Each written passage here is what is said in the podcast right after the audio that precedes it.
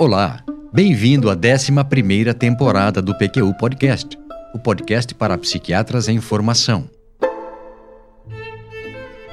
Aqui é evidência com opinião. Eu sou Luiz Alberto Etten e é uma satisfação tê-lo como ouvinte. Sem dúvida, cara e caro ouvinte, você já ouviu falar de algoritmos. Nós, inclusive, já apresentamos e descrevemos vários aqui no PQ Podcast. Mas já se perguntou quais as características de um bom algoritmo e qual o melhor modo de utilizá-lo? Sim? Legal. Vamos ver se concordamos. Não?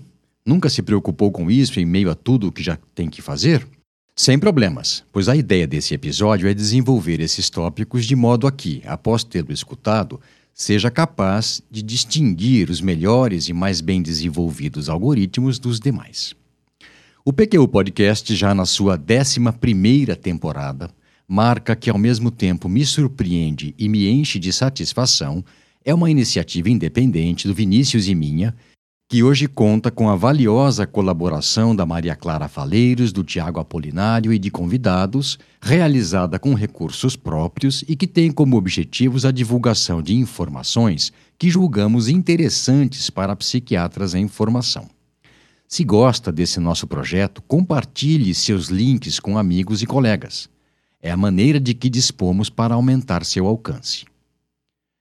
Este episódio do BQ Podcast é inspirado no excelente Psychopharmacology Algorithms, livro de David Osser, professor associado de psiquiatria da Harvard Medical School, que compila 10 algoritmos do programa de residência em psiquiatria da Harvard South Shore, revisados e atualizados. Uma dica valiosa que me foi dada pelo amigo e colega Luiz Guilhermano, de Porto Alegre. Valeu, Guilhermano. Um abraço para você. A medicina baseada em evidências é mais fácil de ser descrita do que utilizada. No caso da psicofarmacologia, requer muito trabalho mental envolvendo processamento de dados e raciocínio.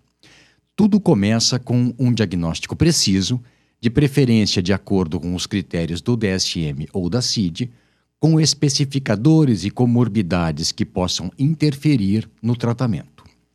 Isso é necessário porque praticamente toda a evidência em psicofarmacologia deriva de ensaios clínicos com pacientes cuidadosamente diagnosticados por esses manuais.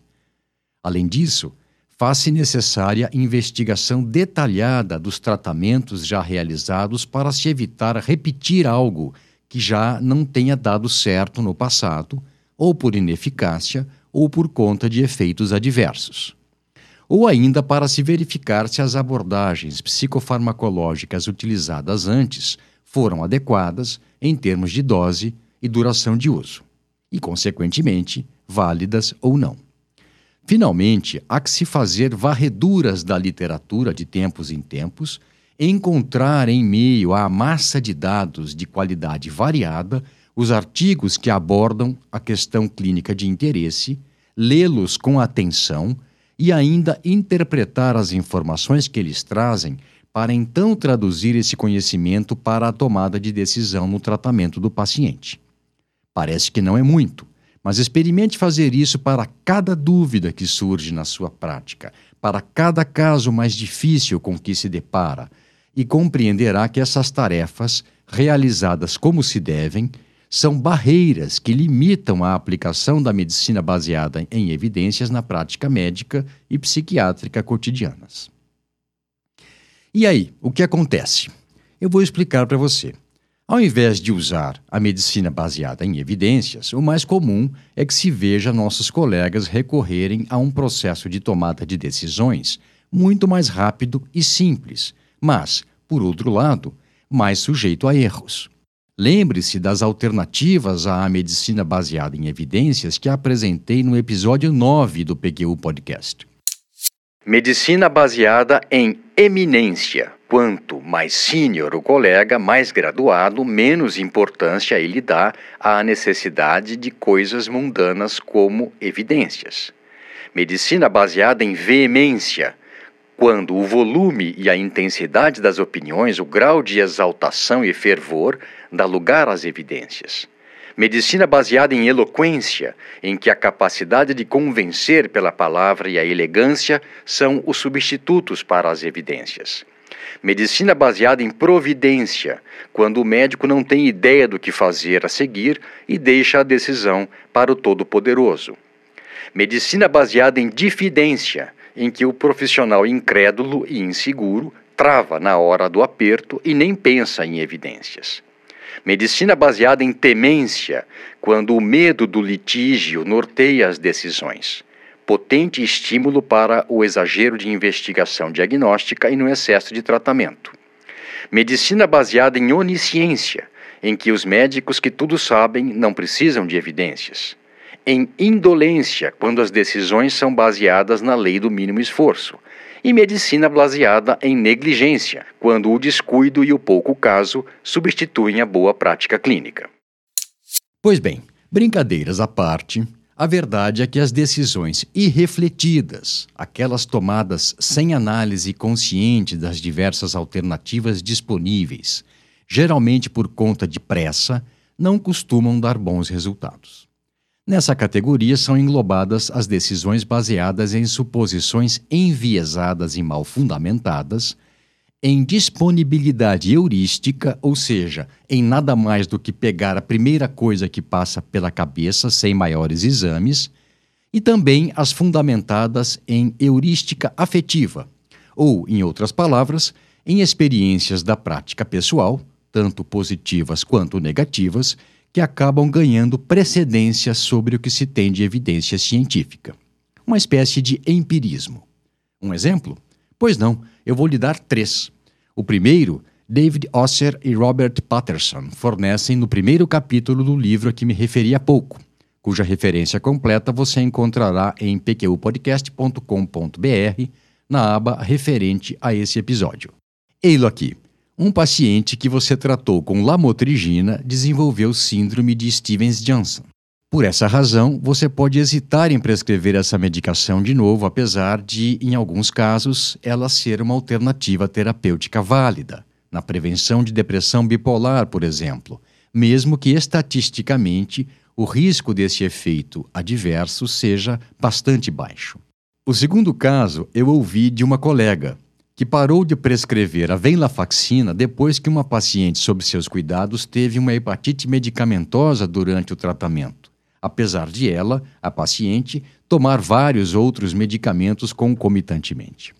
O terceiro, muito relacionado com os episódios 223 e 225 do PQU Podcast, diz respeito ao uso restrito, bem menor do que seria o ideal, da clozapina em casos de esquizofrenia refratária, pelo medo dos riscos que comprovadamente são minimizados com o monitoramento adequado. Osser e Patterson lembram que decisões rápidas, intuitivas, são às vezes consideradas parte da arte da medicina. Em algumas ocasiões, são até enaltecidas por isso. Na verdade, a crença nessa ideia da medicina como arte é parte da nossa cultura médica. Ainda hoje, em grande medida, a medicina é ensinada pelos mais experientes e desenvolvida pela experiência pessoal com base em erros e acertos. Imagine se pilotos de avião aprendessem com os próprios erros. Não haveriam muitos para contar histórias. Deles se espera que tomem sempre as decisões corretas. Não seria bom se fosse assim também com a maior parte dos médicos? Psiquiatras muito ocupados tipicamente fazem anamnese e exame do estado mental superficiais, focalizando-se em certos sintomas e antecedentes que parecem explicar a queixa do paciente, com isso acreditando que o diagnóstico e o tratamento brotarão na mente deles. Quem afirma isso não sou eu, mas sim o chefe do programa de residência em psiquiatria da Harvard. E ele diz mais que a prática desses colegas é centrada na confiança de que algumas regras de ouro, crenças derivadas da experiência, carentes de fundamentação científica e não necessariamente corretas, podem ser aplicadas com rapidez, segurança e eficácia, só na cabeça deles mesmo. Pobre dos pacientes. Aliás, sempre sobra para eles.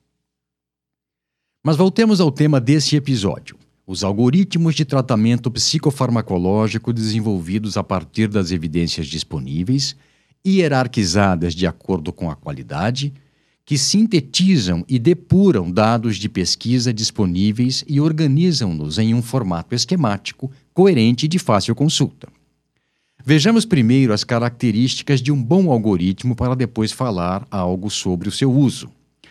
Que qualidades indicam que um algoritmo ou uma diretriz é suficientemente válida para uso na prática clínica? Alguma ideia? Assim, de supetão, é difícil pensar quais seriam, não é? Mas verá que, uma vez listadas, tornam-se óbvias. São basicamente oito. Primeiro, que o seu processo de desenvolvimento e financiamento seja transparente. Segunda, que nenhum de seus autores ou somente uma minoria tenha conflitos de interesse. Especificamente, o presidente e o co-presidente do grupo de trabalho não deveriam ter conflitos de interesse. Terceira, que o grupo de trabalho seja composto por pesquisadores, experts em metodologia, clínicos, representantes de pacientes e de outras partes interessadas no melhor resultado do trabalho conjunto. Quarta, que a metodologia das várias revisões sistemáticas de ensaios clínicos e outros estudos que subsidiam o processo esteja de acordo com os padrões de excelência mais atuais. Quinta, que forneça explicação completa por trás de cada recomendação, sintetize as evidências de benefícios, eficácia e danos, efeitos colaterais e adversos, caracterize a quantidade e a qualidade das evidências relevantes avaliando explicitamente seu nível e a força de recomendação, deixando claro o que é opinião subjetiva e se houve diferenças entre os autores quanto às recomendações. Sexta, que descreva em detalhes a ação recomendada pelo algoritmo e quando ela deve ser realizada de modo a facilitar sua compreensão e implementação. Sétima, que seja submetida a rigorosa revisão de pareceristas externos antes da publicação. E, finalmente, oitava, que seja atualizada regularmente.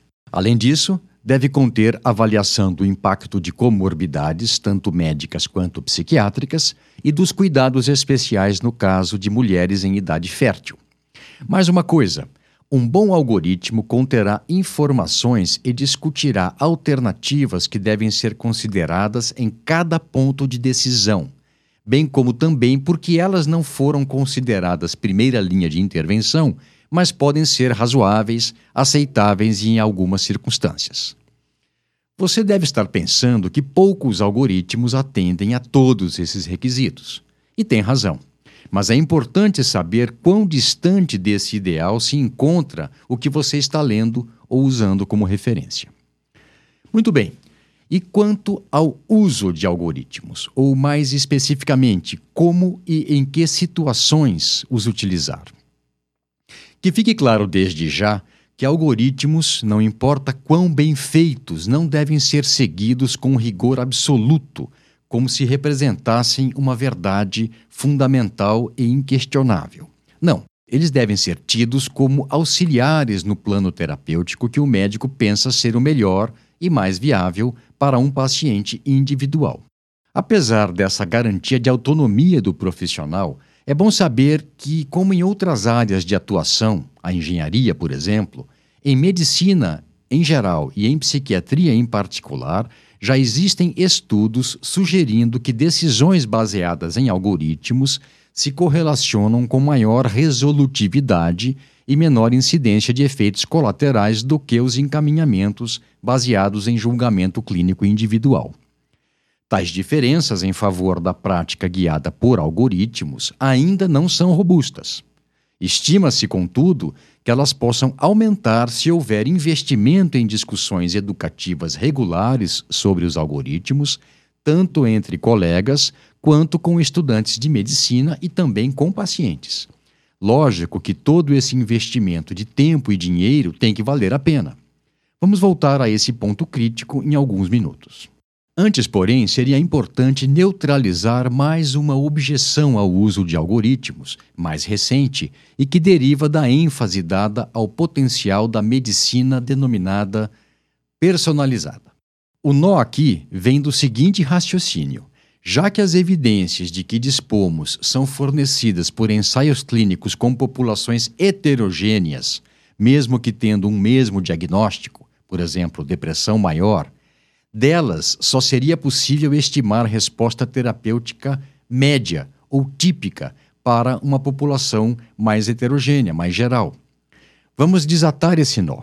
Se e quando, de fato, o avanço tecnológico disponibilizar marcadores biológicos e testes farmacogenéticos que possibilitem a discriminação de subgrupos de pacientes para tratamentos específicos, esse passo será incluído no processo de diagnóstico que precede o uso do algoritmo.